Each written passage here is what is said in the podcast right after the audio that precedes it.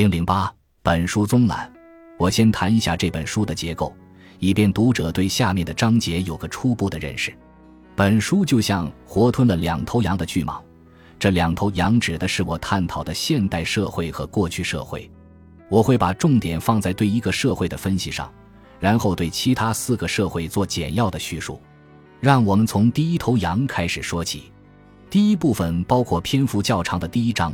讨论我的朋友贺许基一家的农场所在的蒙大拿州西南部面临的环境问题。蒙大拿具有位于第一世界的优势，虽然有环境和人口问题，但比起第一世界的大部分地区还算比较轻微。最重要的是，我熟识许多蒙大拿人，可以从个人与社会政策间的冲突着手进行研究。从蒙大拿这个非常熟悉的视角开始。我们可以很容易地联想到遥远的过去社会所发生的种种奇异之事，去猜测人们的行为是受何种动机驱使。第二部分开始是四个较短的章节，其中包括对过去已经崩溃的社会的描述，根据我在上文所提出的五点框架一一加以论述。我着重讨论的社会大多数都很小，地理位置偏僻，有些疆界有限。有些则完全孤立，或是生态环境脆弱。为了避免读者的误解，这些社会模式虽然与人们所熟悉的大型现代社会大相径庭，但我选择它们的原因在于，这样的小型社会崩溃的过程会表现得更为迅速，而结果往往更为极端，所以这些社会成为很好的讨论例子。而地处中央，与邻邦有贸易往来。环境良好的社会过去没有崩溃，并不意味着今天也不会崩溃。在我详细讨论的社会中，如玛雅文明，身居欧洲人到来前的新大陆，位于两大最高级的文明地区之中，与邻邦有贸易往来，也深受该地区其他高级文明的影响。在本书的补充阅读章节，基于第九章，简明扼要地归纳了一些与玛雅命运相似的过去文明。如肥沃的新月地区、吴哥窟、印度河流域哈拉帕等，他们在严重受到生态环境的影响后，逐渐走向衰败。本书第一个来自过去社会的研究案例是复活节岛，这是一个接近纯粹的生态崩溃。在这个案例中，赤裸裸的森林消亡导致战争爆发，精英阶层被打倒，著名的石像也被推翻在地，无数人口逐一死去。据我们所知。复活节岛上的波利尼西亚社会从建立初期便孤绝一世，所以发展轨迹不受敌人或朋友的影响。我们也没有发现任何关于复活节岛气候变化的相关资料。也许在以后的研究中会有人涉及。我和罗雷德的比较研究法帮助我们了解为何在太平洋群岛中，复活节岛会遭受如此大的变故，引发崩溃。皮特凯恩岛和汉德森岛也曾被波利尼西亚人所占领，他们可作为五点框架中第四点的绝佳例子：失去友邦的支持。皮特凯恩岛和汉德森岛本身都有环境破坏问题，但由于其重要的贸易伙伴遭到生态毁灭，他们也因此遭到沉重打击。根据目前的资料来看，他们都不曾受敌林和气候变化等因素的影响。由于树木年轮能详细记载气候情况，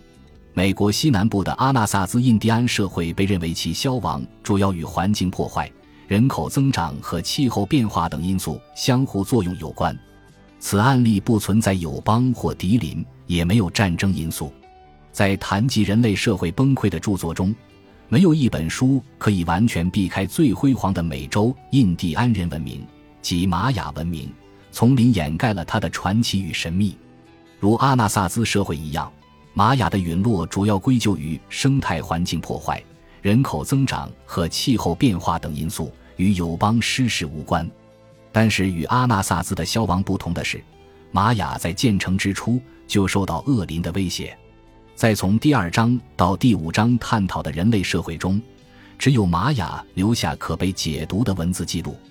格陵兰的维京人给我们提供了一个复杂的史前社会崩溃的案例，我们对此拥有大量的资料，因此本书不吝篇幅对它进行深入探讨。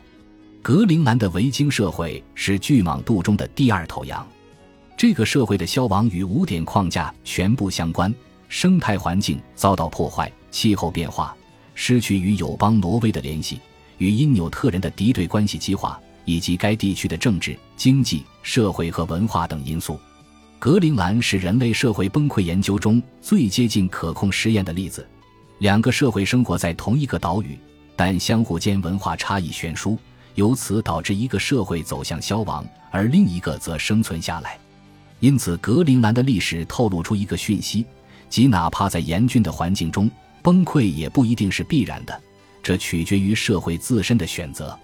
维京人在格陵兰建立的人类社会，与他们在北大西洋其他五个地方建立的社会群体相比，能有助于我们了解为什么在奥克尼群岛的维京人能繁荣兴盛。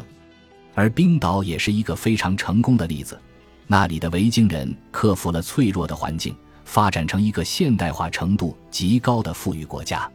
第二部分以三个像冰岛那样成功的社会做结尾，通过比较。更能体现失败社会的根由所在。这三个社会的环境问题虽然不像冰岛那样严重，或者可能比大多数失败的社会都要轻微一些，但他们能收获成功的关键在于分别采取了两条明路：一条地科皮亚岛和新几内亚高地所检验过的由下至上方式，还有一条是日本德川幕府时代实施的由上至下方式。本书的第三部分又回到现代社会。虽然我们已在第一章探讨过今日的蒙大拿，第三部分将分析四个截然不同的现代国家，前两个为小国，后两个为大国或超级大国。一个是第三世界的灾难，一个是第三世界的幸存国，还有一个是奋起直追第一世界的第三世界巨人。最后一个则来自第一世界国家。卢旺达是马尔萨斯人口论的真实体现，就像玛雅一样，卢旺达人口过度膨胀。最终引发血腥厮杀，社会崩溃。卢旺达与其邻居布隆迪因为胡图族和图西族的种族屠杀而臭名昭著，但我们应该看到人口增长、环境破坏和气候变化是该事件的隐患，而种族冲突不过是导火索而已。多米尼加共和国和海地同居于伊斯帕尼奥拉岛，他们给我们提供了一个鲜明的对照，就像格陵兰岛上的维京人和因纽特人那样。头几十年，两边都为可恶的独裁者所统治，最终海地成为现代新大陆国家中最悲惨的一个，而多米尼加共和国则成为希望的标志，使我们体会到个人力量的强大，特别当他他是该国的领导人。上文提及的十二种现代生态环境问题，在中国都能找到。由于中国经济强大，人口众多。因此，中国的环境和经济影响不仅对本国人，而且对全世界都至关重要。澳大利亚与蒙大拿恰好相反，它是第一世界社会中生态最脆弱、环境问题最严重的国家。为了解决这些问题，澳大利亚处心积虑决定采用最激烈的手段来重建社会。本书在第四部分总结概括了可供今日参考的经验与教训。第十四章探讨的是每一个过去社会都在自我毁灭中结束。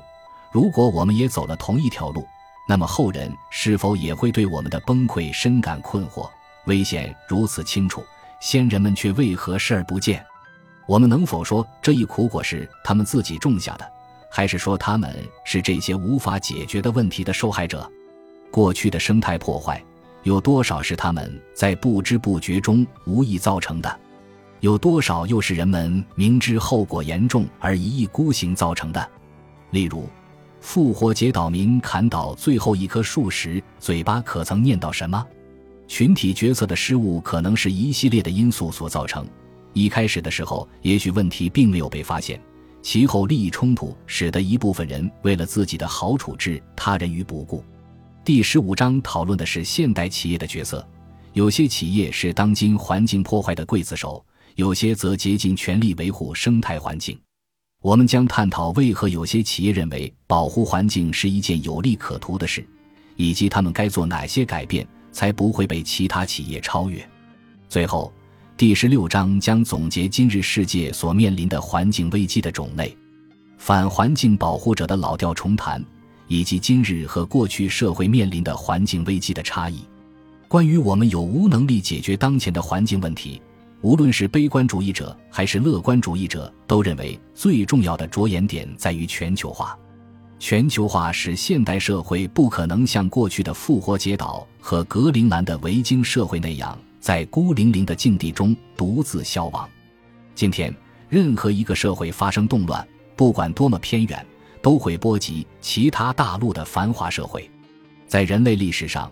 我们第一次面临全球崩溃的危机。